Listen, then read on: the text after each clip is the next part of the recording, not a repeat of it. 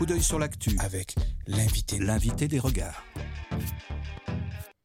Et nous sommes de retour en direct de l'école de l'Anthropocène 2022 pour le coup d'œil sur l'actu de notre invité. Et aujourd'hui, pour l'émission intitulée Peut-on faire l'économie du changement climatique?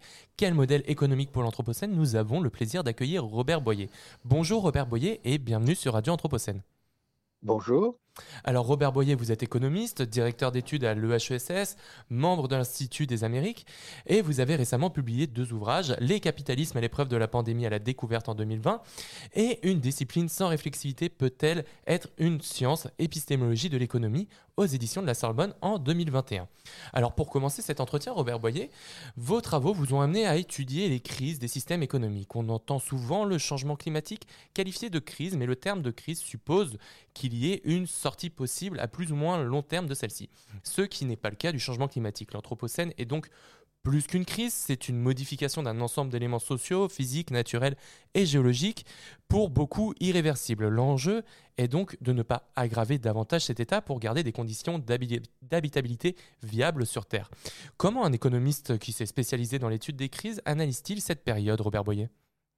Alors justement, vous avez bien fait de rappeler que la crise est un moment aigu dans lequel, en termes médicaux, euh, on ne sait pas si le malade va survivre ou périr. Et, ou dans les crises économiques, par exemple, prenons la crise de 2008, on ne savait pas si le système financier, par extension économique américain, survivrait ou non. Donc, une période d'incertitude. Et je dirais que le drame des stratégies écologistes, c'est que justement, euh, la menace était perçue jusqu'aux années toute récente comme une menace lointaine. C'est grosso modo, le, mouvement est cumulatif de réchauffement climatique, de changement climatique, euh, de telle sorte que les écologistes euh, voyaient apparaître une crise, mais je dirais que euh, un tournant a été l'an dernier, avec la multiplication des incendies de forêt, des cyclones, de caractère totalement atypique du climat. Brutalement, ce qui était un discours de spécialistes, hein, des, des, experts du GIEC, est apparu comme ce n'est pas un danger hypothétique, nous allons vers un réchauffement qui va rendre la Terre inhabitable. Et donc, pour répondre à votre question, le changement climatique pose la question des temporalités. Et si vous voulez, pourquoi la réponse est si difficile, si difficile euh, je, je, verrai, si vous voulez, une première raison qui est absolument euh, déterminante, vous savez que jusqu'à date récente, les marchés, financiers, les marchés financiers étaient ceux qui donnaient la pulsation de l'économie. Vous avez vu que hier, par exemple, les bourses se sont effondrées. C'est la grande nouvelle à laquelle les politiques euh, doivent réagir. Si euh, il y a eu euh, un, incendie de forêt ou des, des, écologiques, ils sont continus, permanents. Cela ne fait pas la nouvelle. Donc, le paradoxe pour l'humanité est le suivant au moment où toutes les décisions sont éclairées par la vision des marchés financiers, pour lesquels, avec des taux d'actualisation qui soient positifs, euh, le futur n'existe presque pas. Donc on nie presque le futur. Comment, dans ces circonstances-là, euh, préparer une terre viable pour les prochaines générations qui ne sont pas là pour détendre leur point de vue? Mmh. et ce qui me semble la grande nouveauté de l'art passé, c'est que ce discours euh, a enfin pénétré et plus rhétoriquement, plus ou moins, malgré le, semi-échec de, la COP de, Glasgow, euh, on a bien conscience qu'on ne peut pas durer. Mais la politique de réchauffement, euh, de fait, euh, est faite au jour le jour des pratiques du mode de vie, du mode d'organisation, du transport aérien, du mix des énergies.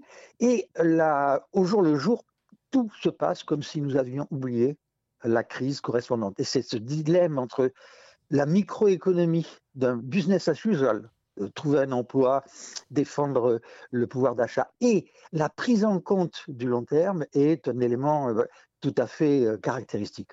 Et donc justement, comment est-ce que ces systèmes économiques et politiques ont réagi à, cette période depuis donc une grosse trentaine d'années, alors que vous dites vous-même que les régimes de croissance consécutifs à la Seconde Guerre mondiale se sont progressivement imposés des réformes euh, politique inspiré par une vision commune de la, qui fait de la libéralisation et de l'ouverture internationale le ressort d'un retour à une croissance soutenue et au plein emploi.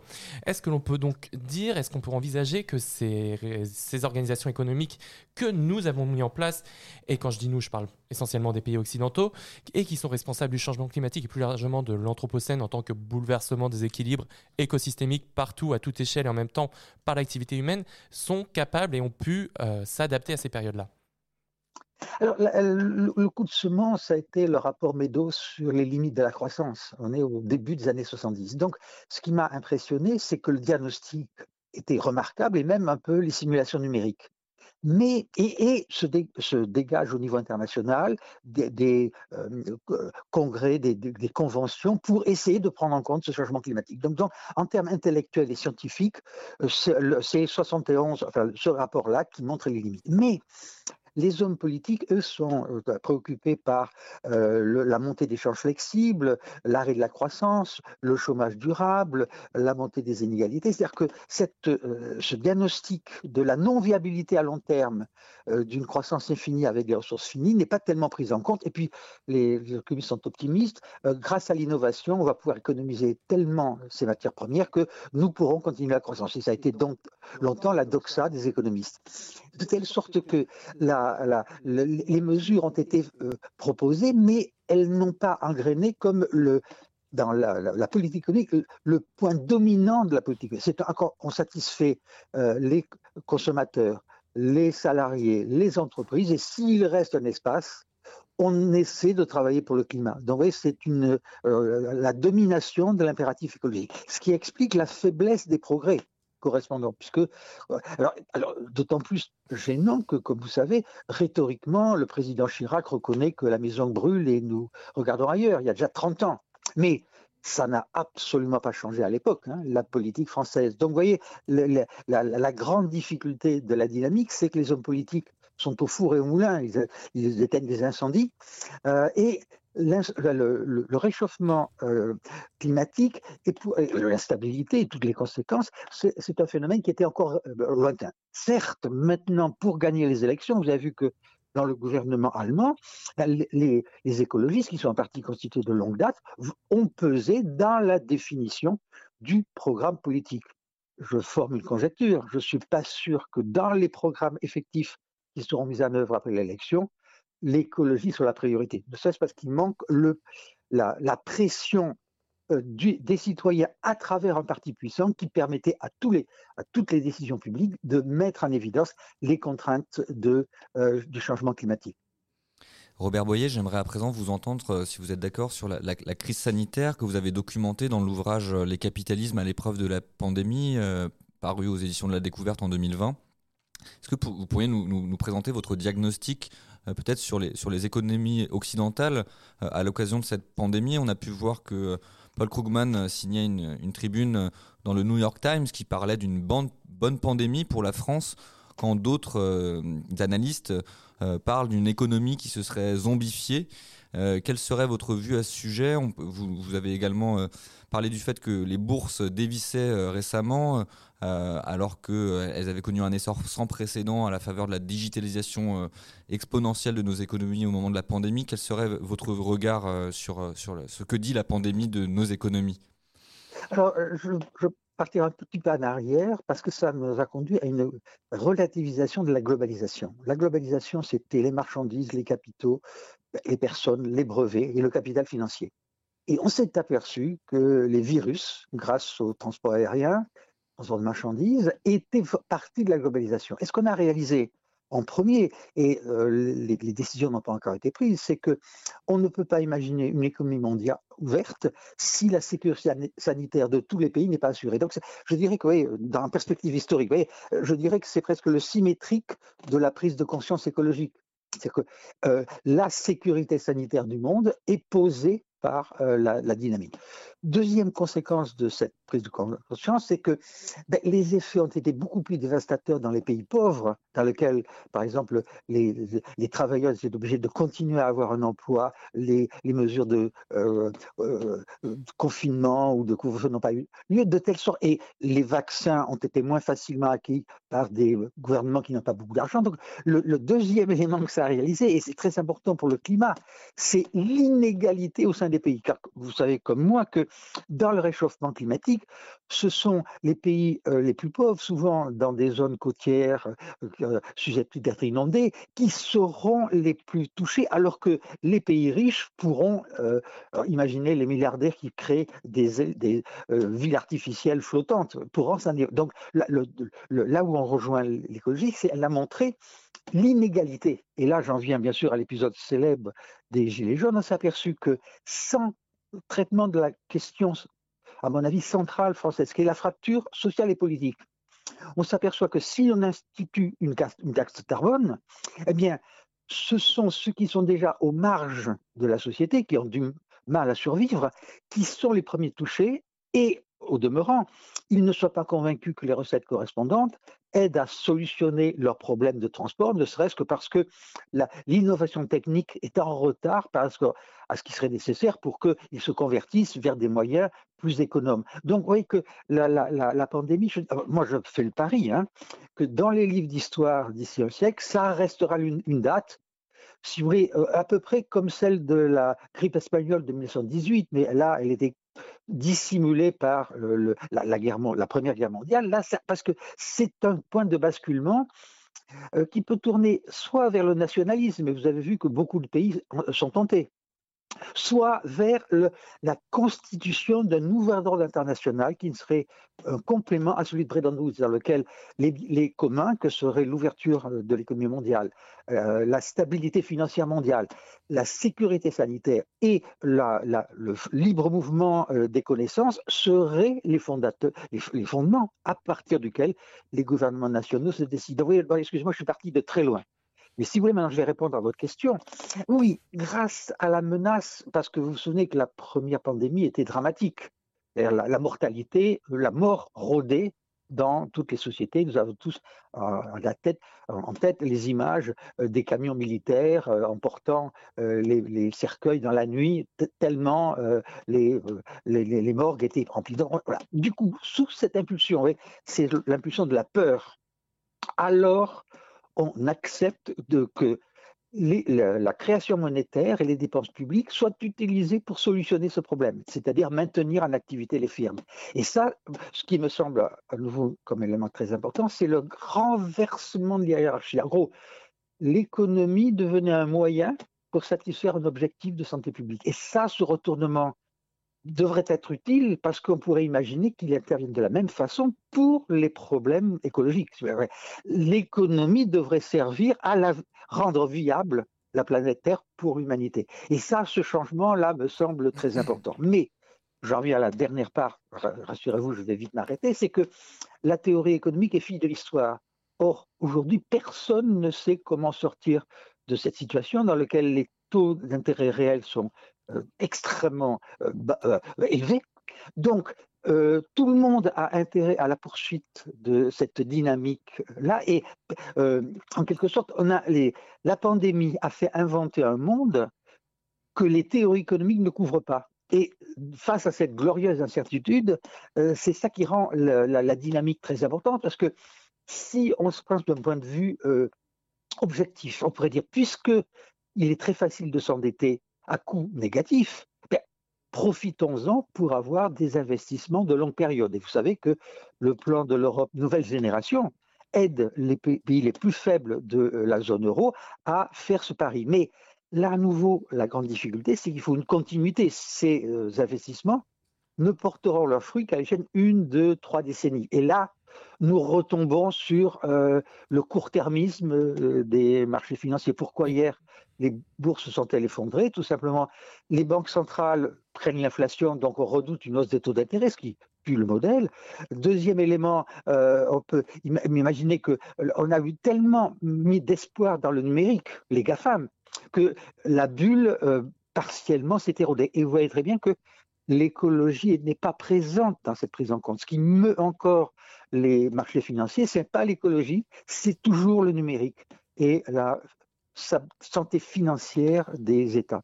Et justement, vous nous parliez d'une économie qui repartait, qui se voulait, en tout cas dans les discours, on entendait retourner à la normale, revenir à ce qui se passait dans l'avant-crise.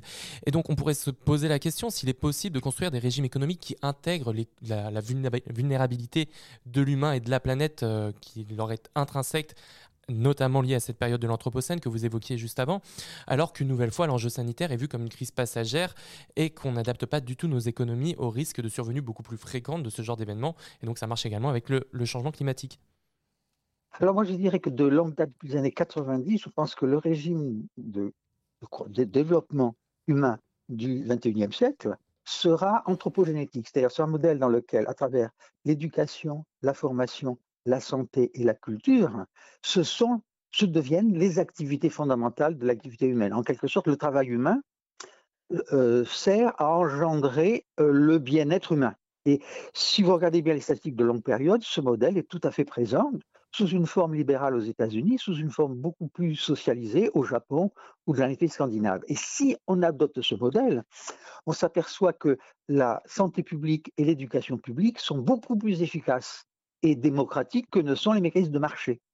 Et si on arrive à implanter ce modèle, vous connaissez bien les liens entre la santé publique et l'environnement. C'est grosso modo une grande, une grande partie, une partie significative des maladies viennent de l'environnement. Si on arrivait à admettre que la santé publique prime sur des objectifs de rentabilité de court terme, on pourrait alors avoir un nouveau compromis qui intègre de façon structurelle les contraintes d'environnement. Et à, travers la reprise par le politique du contrôle des, linéaments du mode de développement. Alors que jusqu'à présent, les GAFAM imaginaient un monde tout numérique. L'avenir fait par les GAFAM euh, était non seulement inégalitaire, mais tout numérique, quel que soit par ailleurs le coût du numérique en termes d'environnement. Alors du coup, ce qui est en train de se jouer, c'est la recapitalisation du pouvoir des États capables d'imposer une volonté citoyenne à des grands groupes, hélas transnationaux, qui tendent à être des monopoles. Et vous voyez bien l'incertitude de la situation. Et à la fois, Robert Boyer, euh, on, entend votre optimisme stratégique, dirions-nous, euh, et, on le salue, mais d'autres discours euh, existent également, et, certains se, pourrait avancer le, fait que finalement cette crise, cette, pandémie euh, puisse aussi s'envisager comme euh, bah, ce que diagnostiquait Naomi Klein, comme une stratégie du choc, un moyen d'accélérer des, réformes qui, doivent être engagées de longue date. On nous annonce euh, aussi le retour peut-être à une, forme d'austérité budgétaire et la mise en place de réformes structurelles, la privatisation des universités, la réforme des retraites, autant de, sujets qui sont discutés de, longue date. Et dans le même temps, vous parliez de la digitalisation de, l'économie, on peut voir des débouchés euh, euh, économiques évidents avec la question du métaverse, avec euh, tous ces nouveaux univers dans lesquels l'économie se déploie. Donc, quel serait votre diagnostic à ce sujet? Ben, Je dirais que justement, vous avez raison. regardons comment est intervenue la révolution néolibérale dans le cas de l'Angleterre, la coalition euh, euh, des, travaillistes euh, s'épuise, le, chômage monte, etc. Et vous avez une crise financière brutale qui fait apparaître Thatcher. Et alors, ressurgit von Hayek, ressurgit Friedman, qui profitent de ce choc pour dire mais tout ça, c'est la faute aux rigidités du secteur public. Et on fait passer des réformes dramatiques, très bien de euh, flexibilisation du marché du travail, euh, réduction des prestations sociales, etc., à l'occasion des chocs. Et si, vous voulez, ce qui m'a impressionné dans la première phase de la Covid en France, en mars 2020, ben, c'est que le patronat a dit ben, supprimons les, les, les, coûts fixes, les impôts de production, parce que ça nuit à la production. Ce qui est tout à fait intéressant, c'est-à-dire que c'était une revendication qui datait de 20 ans, et la pandémie permet de dire, mais si on, ne peut pas récupérer, si vous ne déchargez pas la charge fiscale des entreprises. Et alors, deuxième élément, les lois travail. Ben, il y avait déjà la loi euh, comme qui, avait déjà été euh, euh, actée. On a dit, oh là là, s'il n'y a pas flexibilisation supplémentaire du travail, par exemple réforme de l'allocation chômage, on ne peut pas redémarrer. vous avez tout à fait raison.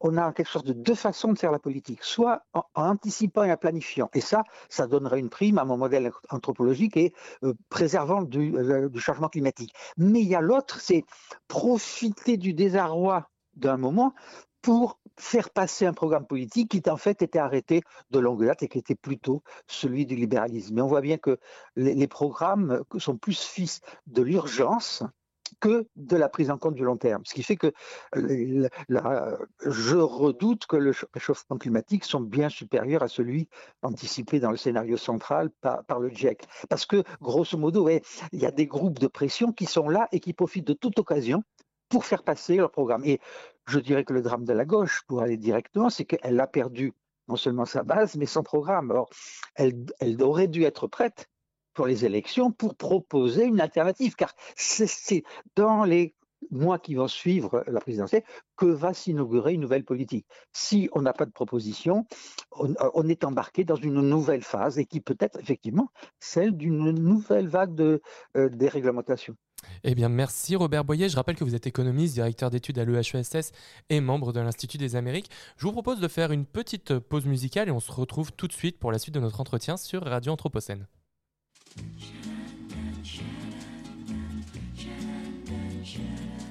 J'avoue, j'en ai bavé pas vous, mon amour. Avant d'avoir eu vent de vous, mon amour.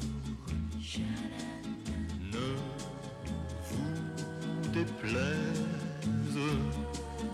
en dansant la javanaise.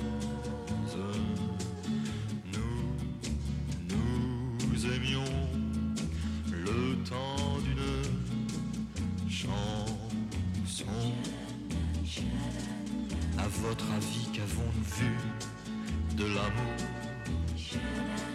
De vous à moi, vous m'avez eu, mon amour. déplaise en dansant la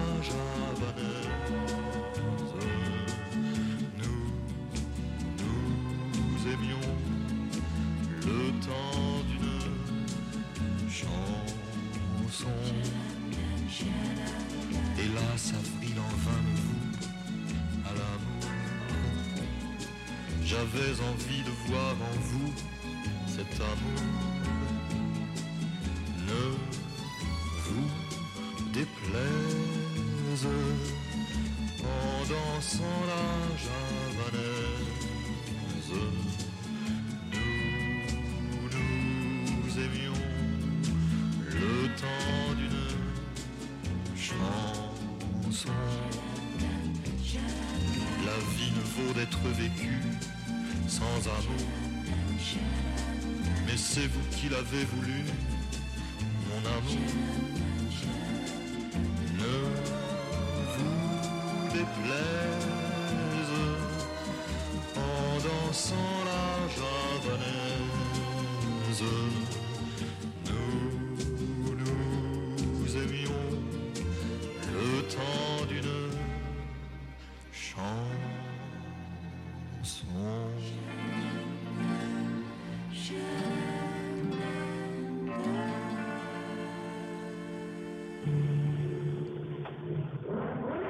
Regard sur l'actu.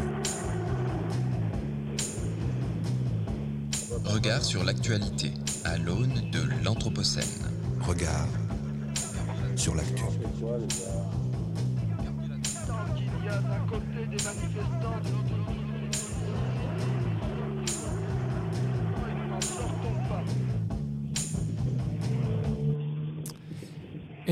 Sommes de retour sur Radio Anthropocène pour le coup d'œil sur l'actu de Robert Boyer. Robert Boyer, vous avez publié en 2021 un ouvrage Une discipline sans réflexivité peut-elle être une science épistémologie de l'économie? Alors Robert Boyer, pourquoi à ce moment-là, en 2021, pendant la pandémie, proposer un tel constat? D'abord, ça, ça résulte de la conjonction d'un mouvement de longue période et de l'actualité. Le mouvement de longue période, j'ai commencé mes recherches il y a presque un demi-siècle et j'ai vu toute une série d'erreurs de mes chers collègues et de moi-même d'économie. Donc, premièrement, c'est une réflexion. Est-ce que les économistes ont été à la hauteur de la tâche? Parce qu'ils ont beaucoup travaillé, beaucoup progressé. Et deuxième élément que nous révèle le choc de la pandémie? Alors, par exemple, ce que nous a révélé le choc de la pandémie, c'était que par définition, non, non, seulement le réchauffement climatique était exogène, mais les, les pandémies étaient exogènes. Donc, ça posait la grande question, qu'est-ce qui est endogène et qu'est-ce qui est exogène? Qu'est-ce que c'est proprement autonome et qu'est-ce que c'est qui est dépendant du reste? Or, la tentation des économistes a été vraiment d'en faire, d'expliquer l'économie par l'économie, en s'affranchissant du lien social, à s'affranchissant de l'intermédiation politique, à s'affranchissant de l'interdépendance des économies nationales. Donc, le, la, grande constance est êtes-vous sûr, cher économiste, d'avoir bien délimité leur sujet, votre sujet, de façon pertinente. Et dans ce critère-là, ben, il est clair qu'il faut maintenant que la, le, climat est endogène. L'activité économique affecte le climat, on le sait bien, avec un retard tout à fait considérable, et réciproquement, ce dernier affecte l'économie. Et donc, on n'a plus le droit de dire que l'environnement ne compte pas. Donc, vous voyez, c'est un élément important. Deuxième élément, ben, l'économiste a engendré un concept de rationalité très étrange, seul contre l'intérêt économique. Vous voyez que la pandémie nous a rappelé que peut-être euh, la, vie en bonne santé de la population euh, était une condition première par rapport à la recherche de l'enrichissement, de la consommation sur masse. Donc, deuxième élément, euh, euh, euh, théorie de la rationalité. Troisième élément, à quoi sert le gouvernement? Ben, Dans la phase passée, ben, il servait à soutenir l'instabilité des marchés financiers en les recapitalisant lorsqu'ils engendraient une crise profonde. Et là, on s'est aperçu que l'État devait défendre les investissements permettant, par exemple, aux hôpitaux, et si possible, on prêter attention à l'éducation qui ne se porte pas très bien, permettant la vie en société. Donc, troisième changement, l'État, alors que dans la théorie standard, l'État est le gros perturbateur. Euh, je vous ai entendu la dernière, dans votre première partie, vous avez, on appelle euh, prélèvement obligatoire, mais ce ne sont jamais que les transferts sociaux des prestations sociales. Le vocabulaire lui-même a changé. Ben, L'État euh, remplit des services, investit dans l'innovation, dans la recherche, dans les infrastructures, dans les hôpitaux et dans l'éducation. Il voyez que le changement est donc considérable et quatrième résultat, et je m'arrête là, je repasse la parole, c'est qu'il y a une autonomisation de la recherche académique. mes chers collègues cherchent à avoir le prix Nobel. Très peu d'économistes cherchent à comprendre le monde dans sa complexité. C'est-à-dire, grosso modo, chacun choisit un sujet extrêmement petit. Et donc, en quelque sorte, vous avez de plus en plus d'études microéconomiques, alors que le, chantier serait d'analyser les interdépendances entre revendications sociales, intermédiation politique stratégie du capitalisme transnational et évolution de la, de, la, planète Terre. On aurait l'impression d'une une macro-théorie globale. Et les économistes ont été portés face à une ultra précise sur données individuelles sur le comportement micro qui est lui-même complètement dominé par ces solutions. Alors, il y a, d'ailleurs une, une, anecdote tout à fait intéressante. La reine d'Angleterre, Elisabeth II, après l'échec total des économistes en 2008, leur a demandé, mais pourquoi vous avez trompé? Et la Royal Academy of Science a répondu, ben, nous avons tous bien travaillé, mais nous n'avons jamais travaillé sur les interdépendances qui liaient les divers domaines que nous étudions.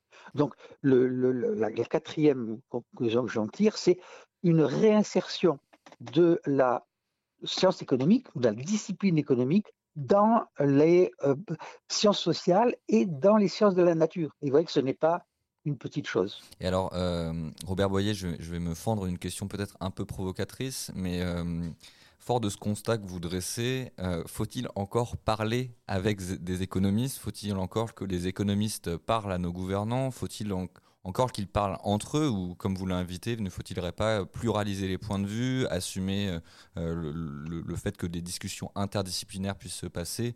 Qu'est-ce que, vous nous répondriez à cette question? Je, je, vais vous prendre une analogie. Comment est-on sorti de la scolastique euh, du Moyen Âge C'est que les pouvoirs royaux ont institué des académies en disant ben, expliquez-moi pourquoi l'inflation Expliquez-moi pourquoi. Donc, en quelque sorte, le prince convoque des, experts ou des réputés savants de toutes tendances confondues et leur dit, il leur demande, expliquez-moi où en sommes-nous? Et alors moi, je serais justement pour créer une agora dans laquelle euh, on convoque tous les économistes, parce que les économistes sont euh, très divisés entre eux. Ils sont ultra spécialisés. Et puis, il y a la doxa et il y a les hétérodoxes. Et donc, les, premiers, ne citent jamais les seconds, alors que les hétérodoxes, donc ça serait créer une communauté où on discute réellement du réalisme des hypothèses, de la solidité des résultats, etc. Donc, créer recréer une communauté. Et ceci ne se peut pas dans, le système actuel. Et mon idée, c'était de créer des centres de recherche avancés dans lesquels des chercheurs qui ont le goût du risque s'allient pour combiner de façon très originale des disciplines et répondre à des questions et le porter à la connaissance des citoyens et des politiques. En quelque sorte, réouvrir le dialogue de la Fondation des sciences sociales. C'est un projet tout à fait utopique parce que la spécialisation est extrême, la plupart de mes collègues qui enseignent à l'université font plus de cours qu'ils ne font de recherche. Grosso modo, euh, le, métier d'économiste a beaucoup changé. C'est un technicien des données de masse. Alors que ce que, à quoi j'appelle, c'est que ceci doit continuer, mais il faut à tout prix reconceptualiser les bases de la discipline économique. Et ceci, c'est un effort de longue haleine, à peu près comme celui de préserver euh, la viabilité climatique de la Terre. Et donc, vous êtes bien sur Radio Anthropocène et ce constat, nous le partageons évidemment avec vous. Et nous voudrons également revenir sur, la, sur cette question d'orthodoxie et d'hétérodoxie économique. Donc, c'est un terme qui est issu du champ religieux. Et donc, l'économie est-elle une croyance? Si je vous disais que oui. Laissez-moi vous dire, ben oui, je, peux le démontrer, bien sûr. je peux le démontrer. Vous savez, tout vit, nous, la, communauté de l'orthodoxie vit sur l'image de la main invisible de Smith. Vous savez, c'est quelqu'un qui dit que chacun poursuit son intérêt. Et pourvu qu'il y ait des institutions stables, et monnaie stable, chacun, poursuivant de façon égoïste son propre intérêt, va contribuer euh, au bien-être général en fournissant des marchandises que le demande le marché. Alors, les mathématiciens économistes, dont par exemple Gérard Debreu, qui a un des premiers prix Nobel français, a essayé de démontrer mathématiquement ceci. Eh bien, ceci n'est pas vrai pour euh, euh, au moins cinq ou six raisons, parce que les caractéristiques ne sont pas euh, assurées dans les économies contemporaines. De telle sorte que la recherche de mathématiques économiques pour justifier la main invisible échoue. Et tout le monde reconnaît, nous ne savons pas pourquoi des, équilibres stables. C'est plutôt la vision de Hayek qui, triomphe. Et à ce moment-là, les macroéconomistes invoquent la main invisible pour créer des modèles macro où l'économie s'ajuste spontanément je dirais qu'ils étaient unis par une croyance. Et grosso modo, ce qui fonde les divers champs, c'est pas du tout la base scientifique, c'est pas la loi de la gravité pour euh, les spécialistes des planètes, c'est je crois que le marché est la forme la moins inefficace d'ajustement. Et je le, mets dans mes modèles. Alors, tous les modèles macro, pour voir le ridicule, avaient comme hypothèse que l'économie est structurellement stable. Donc, il ne peut pas avoir de crise, sauf si une météorite tombe sur la Terre. Et alors, vous vous rendez bien compte que la spéculation qui conduit à la crise 2008 était endogène. Donc, je dirais que, et, vous avez tout à fait raison, euh, la doxa et l'hétérodoxa, c'est des croyances religieuses, parce que vous, vous n'avez pas d'hétérodoxe en physique, si vous voulez. Euh, euh, les physiciens qui croyaient à la mémoire de l'eau ont vite été éliminés, grosso modo, ou la théorie de l'éther, si vous voulez. Or, dans le cas de la phrase, et alors, du coup, le paradoxe est le suivant, ce sont qui, ceux qui font le plus de mathématiques qui sont les plus idéologues. Et, alors, ceux qui font des analyses qualitatives qui sont un peu moins idéologues, parce que chacun porte avec soi son idéologie. Et Robert Boyer, à ce titre, si la science euh, économique euh, est une croyance, euh, si, l'économie est une croyance et que, comme vous venez de nous, le dépeindre, la, main invisible est une fiction qu'on se raconte depuis quelques années, euh, quelle nouvelle fiction euh, peut-on euh, instituer à l'heure de l'Anthropocène? Quel, serait cet imaginaire collectif qui puisse rassembler ben, la discipline économique et les citoyens? eh L'image, l'image là serait quelles sont les conditions nécessaires à la vie ensemble. Et ça serait une, euh, réhabilitation de l'idée de solidarité. Parce que grosso modo, les économistes ont l'idée que l'économie, euh, ontologiquement, nous sommes tous d'affreux égoïstes. Nous sommes incapables de solidarité de coopération. Or, euh, l'anthropologie historique, etc., nous montre qu'une partie des succès de l'humanité, est venu de la collaboration et non pas de la lutte de tous contre tous. Donc, ce qui me semblerait très très important, c'est qu'est-ce que c'est qui fait lien social et quels sont les communs par rapport à, auxquels construire une société. Et là, on rejoint euh, ce que je vous ai annoncé tout à l'heure, l'éducation, qui forment des citoyens des esprits critiques, la reformation qui euh, dote les individus de capacités à suivre le changement et culture. Et la culture, non, c'est pas du tout Netflix que je vise, hein, c'est la représentation commune d'un espace euh, politique et national qui permet de trouver des compromis lorsque s'affrontent des intérêts contradictoires. Si vous mettez ces trois éléments ensemble, vous, vous reconstituez du commun et dans ce commun, vous confierez au marché la tâche de savoir si vous achetez un, ordinateur Apple ou un ordinateur Dell. Ça, ça n'a aucune importance. Par contre, vous ne laisserez pas Google monopoliser l'ensemble du traitement de l'information et des moteurs de recherche. Donc, vous voyez à nouveau la, reconceptualisation et alors, dernier point, ben, il, euh, sociologues, historiens, juristes, philosophes ont une vision sur l'activité économique. En gros, l'activité économique est trop sérieuse pour être laissée aux économistes. Ils ont le droit de développer leurs outils. Mais la sociologie économique est extrêmement prometteuse. L'histoire économique, est ma discipline favorite, euh, est extrêmement éclairante. Et les philosophes qui se plongent dans les théories économiques nous, montrent des choses que les économistes eux-mêmes, le nez dans le guidon, n'ont pas vues. Donc ça serait vraiment une refondation d'une science sociale qui elle-même est intégrée dans les sciences de la nature. Vous voyez, alors vous voyez l'ambition de collaboration dans les domaines académiques. Eh bien, Robert Boyer. Sur cette belle conclusion, il est temps pour nous de, terminer cet entretien. En tout cas, merci beaucoup. Je rappelle que vous êtes économiste, directeur d'études à l'EHESS et membre de l'Institut des Amériques. Vous avez récemment publié deux ouvrages, Les capitalismes à l'épreuve de la pandémie et à la découverte en 2020 et Une discipline sans réflexivité peut-elle être une science? Épistémologie de l'économie aux éditions de la Sorbonne en 2021. Merci beaucoup et à bientôt sur Radio Anthropocène, Robert Boyer. Merci et bonne journée. Merci. pour votre invitation.